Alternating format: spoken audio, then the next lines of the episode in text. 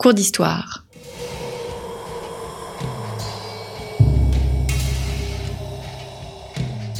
Une émission de la rédaction de Storia Voce.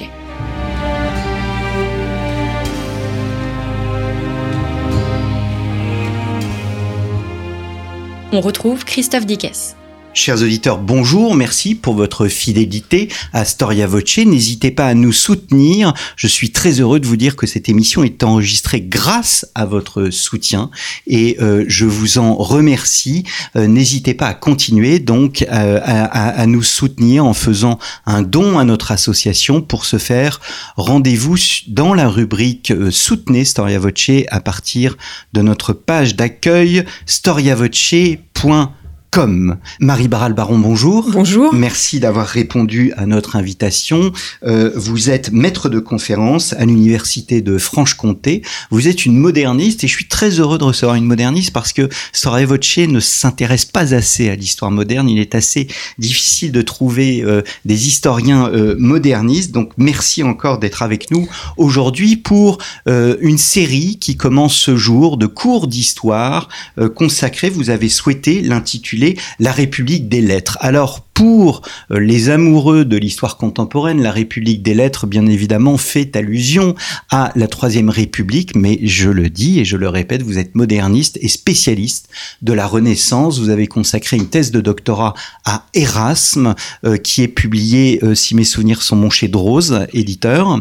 vous avez plusieurs travaux actuellement en cours, et donc vous avez souhaité consacrer une nouvelle série, puisque nous avons déjà entamé avec le professeur Dossi euh, une série d'émissions consacrées à la Renaissance. Je souhaitais la poursuivre euh, donc sur cette question difficile de l'humanisme. Trois émissions euh, la naissance de la République des lettres, une émission qui sera consacrée la semaine prochaine à Thomas More et enfin la troisième émission qui elle sera consacrée à un fait incontournable, l'imprimé. Donc, la naissance de la République des lettres. Qu'appelle-t-on, Marie, la République des lettres? Alors la République des lettres est rarement définie. Et c'est justement un problème parce que très souvent, elle est entendue comme euh, synonyme de groupe d'intellectuels, de groupe de savants. Alors qu'en réalité, la République des lettres répond vraiment à une définition très précise. Il s'agit d'un réseau d'humanistes européens de la fin du XVe et euh, du début du XVIe siècle, même si après euh, ce courant va s'étendre au XVIIe et au XVIIIe siècle. Donc un réseau d'humanistes européens qui correspondent par le canal des réseaux épistolaires de manière extrêmement intense et qui sont tous persuadés que les bonnes lettres, les bonae literae, eh bien, rendent l'homme meilleur. Donc c'est vraiment le fondement de ce groupe. Hmm. Alors cette république, elle se pense comme un État un État fictif, mais un État à l'heure où les États modernes sont en train de se construire avec François Ier en France, Charles Quint dans Saint-Empire et euh, Henri VIII en Angleterre. Et donc il y a toute une série de règles, de codes auxquels ses membres doivent obéir. Hmm. Mais ce n'est pas une société qu'on en appellerait une société secrète. Absolument pas. Hmm. Mais il est vrai que pour en faire partie, il faut quand même, par exemple, maîtriser parfaitement le latin. Hmm. C'est la règle de base. Hmm. Euh, et puis, il faut euh, quand même être capable de dialoguer sur des sujets euh, extrêmement complexes à l'époque, que ce soit sur les écrits du Nouveau Testament ou sur les, dernières parutions des classiques de Cicéron, de Sallust ou de Suétone. Donc, il faut avoir cette culture humaniste. Hmm. Est-ce que nous sommes dans l'antichambre de ce que seront plus tard les académies? Entièrement. Les, les académies sont nées grâce à la République des lettres. Hum, hum. Alors, est-ce que les sources permettent de dater l'apparition de cette euh, République des lettres? Alors, c'est compliqué parce que nous avons des sources, mais nous ne sommes toujours pas certains qu'il s'agit vraiment du début de la République des lettres. En fait, la première source que nous avons à notre disposition, c'est une lettre que se sont échangées deux humanistes, euh, Francesco Barbaro, à Lepoge, qui était un légat du pape lors du concile euh, de Constance en 1414. Et en fait, Lepoge a envoyé à Barbaro une liste de manuscrits qu'il avait repérés dans la bibliothèque allemande. Et Barbaro, pour le remercier, lui a envoyé une lettre datée de 1417. Donc on date l'apparition de la République des lettres à 1417, parce que dans cet épître, pour la première fois, il dit euh, à son correspondant qu'il mérite de faire partie de la Respublica Literaria, à savoir la République des lettres, en latin. Quels sont les, les, personnages clés? Parce que euh, pour préparer cette émission, nous, et vous le disiez au début, euh, on parle du 15e, euh, du 16e siècle. Euh, c'est un temps extrêmement long au regard de, de, de l'histoire pour une institution. Oui, mais c'est une nation qui a perduré grâce précisément à des figures clés. Alors, bien sûr, la plus importante, celui qu'on a appelé le, prince hein, de cette république, c'est Erasme.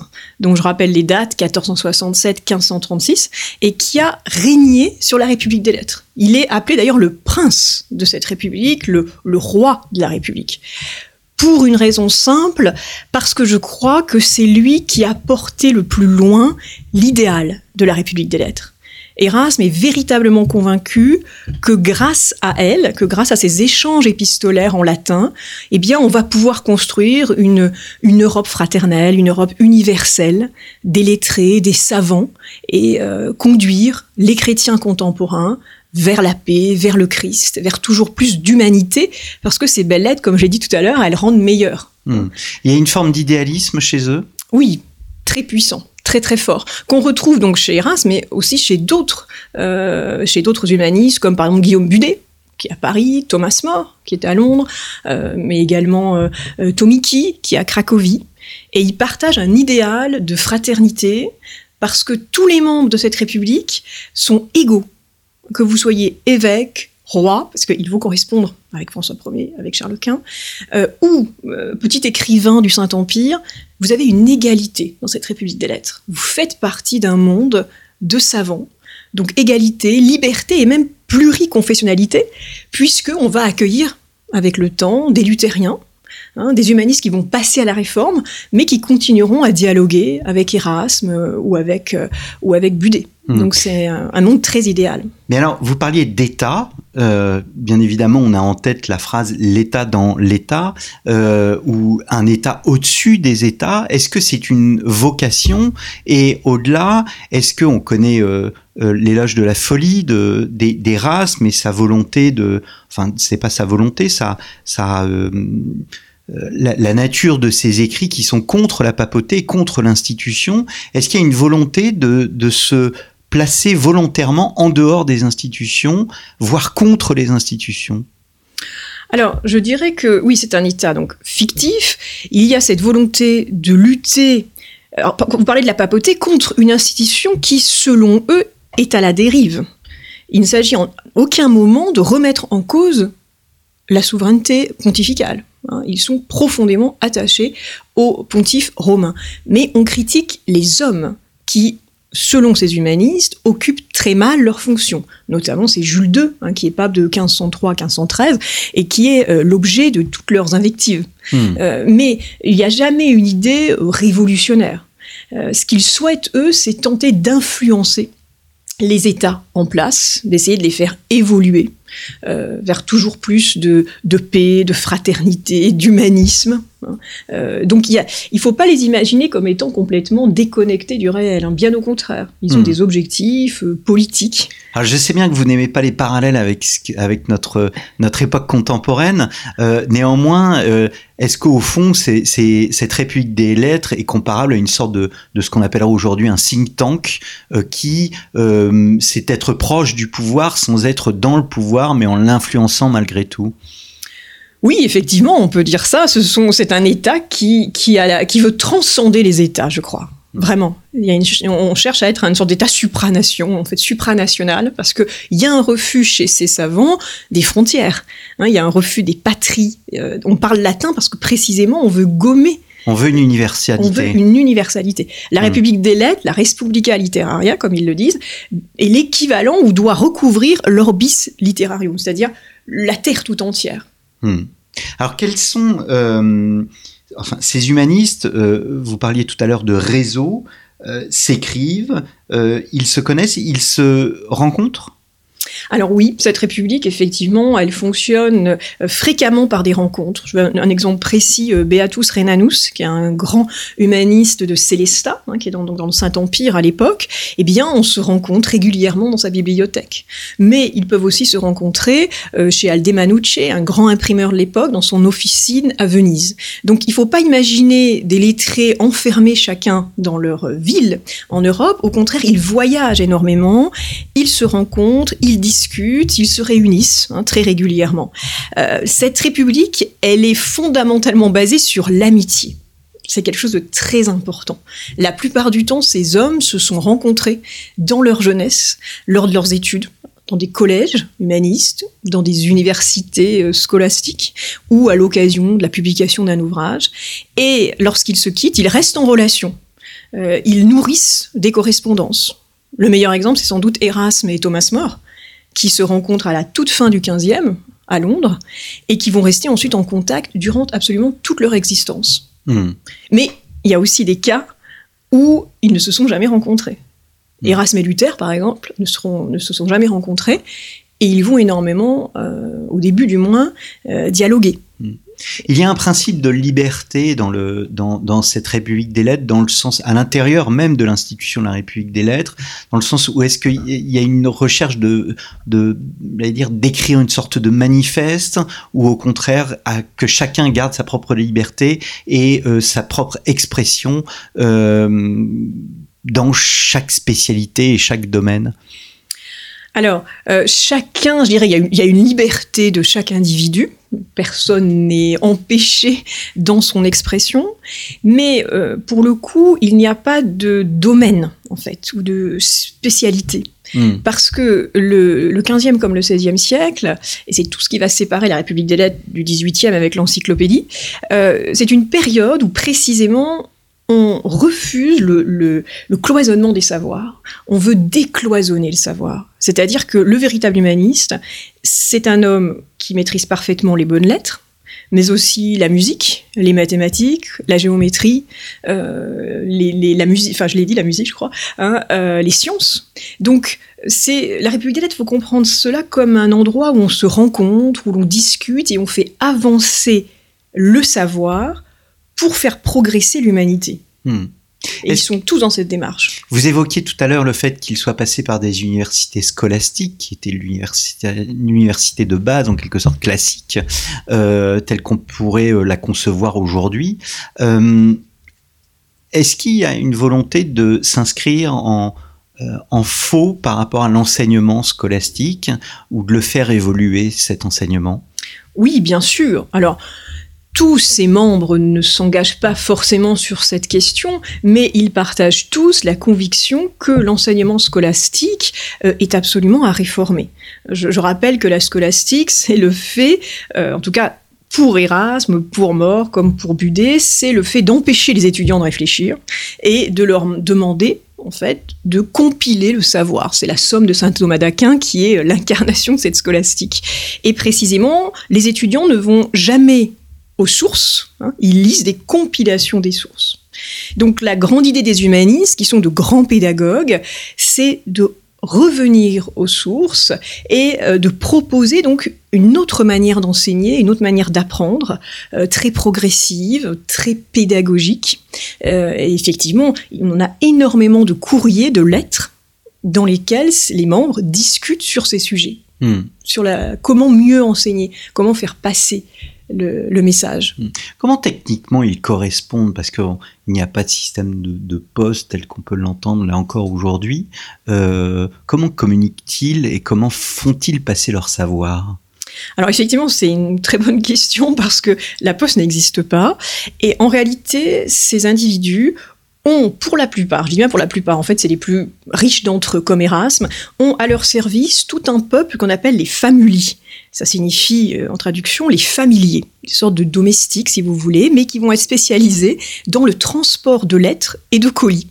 Et donc Erasme, par exemple, a un grand nombre de familiers qui sillonnent toute l'Europe et qui apportent les lettres aux correspondants, mais aussi des objets. Il faut bien imaginer que cette République des lettres, c'est tout sauf un concept. C'est quelque chose de très vivant, de très dynamique, qui bouge en permanence, où il y a une circulation d'écrits absolument exceptionnelle, et je dirais presque toutes les lettres sont accompagnées, alors de livres, d'autres lettres, de documents, mais aussi de portraits. Euh, par exemple, un exemple précis, Erasme et Mort vont énormément se fréquenter entre 1499 et 1521, et ensuite ils ne se verront plus de 1521 à la mort de Thomas More en 1535. Eh bien, ils vont s'écrire et s'envoyer des portraits de l'un et de l'autre pour mm. qu'ils se voient vieillir. Toujours cette idée d'amitié, de, voir l'autre, de regarder ses traits. Ça fait partie aussi de, l'humanisme. Et ils s'envoient aussi des, des, spécimens. Il y a même des cas de momies au XVIIIe siècle qui circulent avec les lettres. Et donc ce sont ces familiers qui euh, portent tout.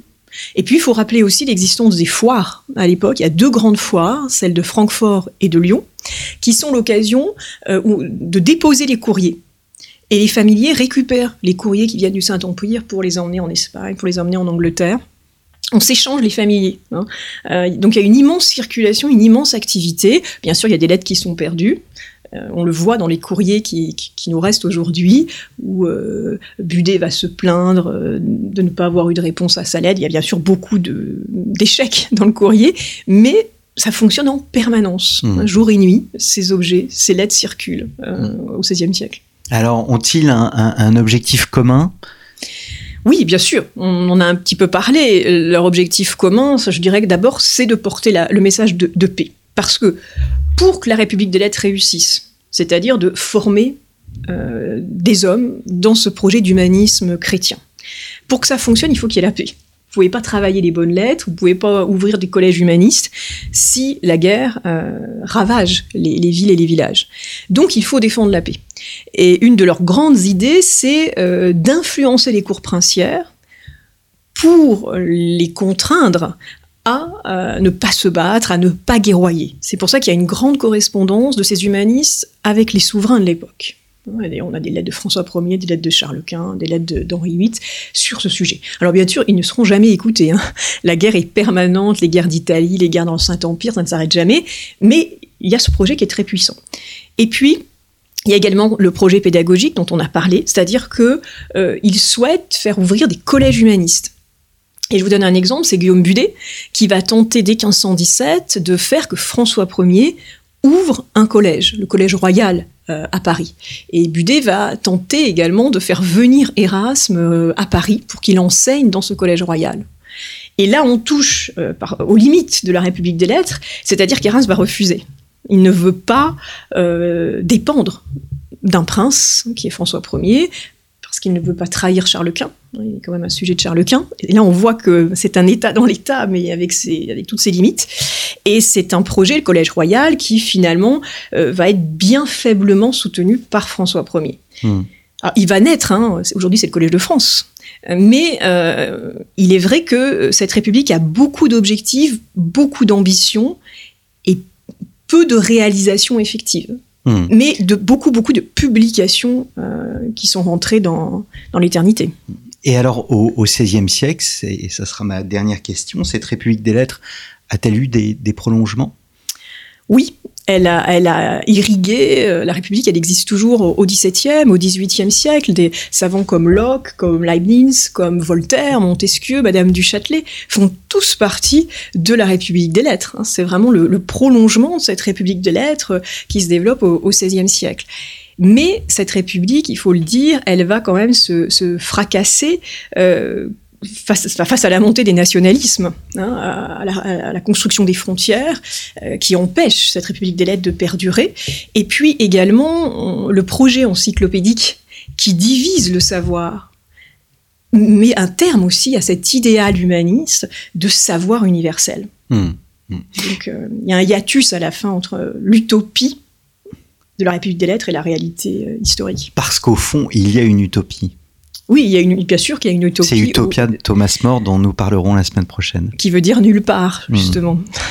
Je vous remercie beaucoup, Marie, Bar Merci beaucoup. Marie pardon, et donc je euh, vous remercie aussi, euh, chers auditeurs, pour votre fidélité, et je vous donne rendez-vous donc la semaine prochaine pour euh, un nouveau cours d'histoire, cette fois consacré à Thomas More, donc un personnage essentiel de cette République des lettres. Merci beaucoup, et à la semaine prochaine.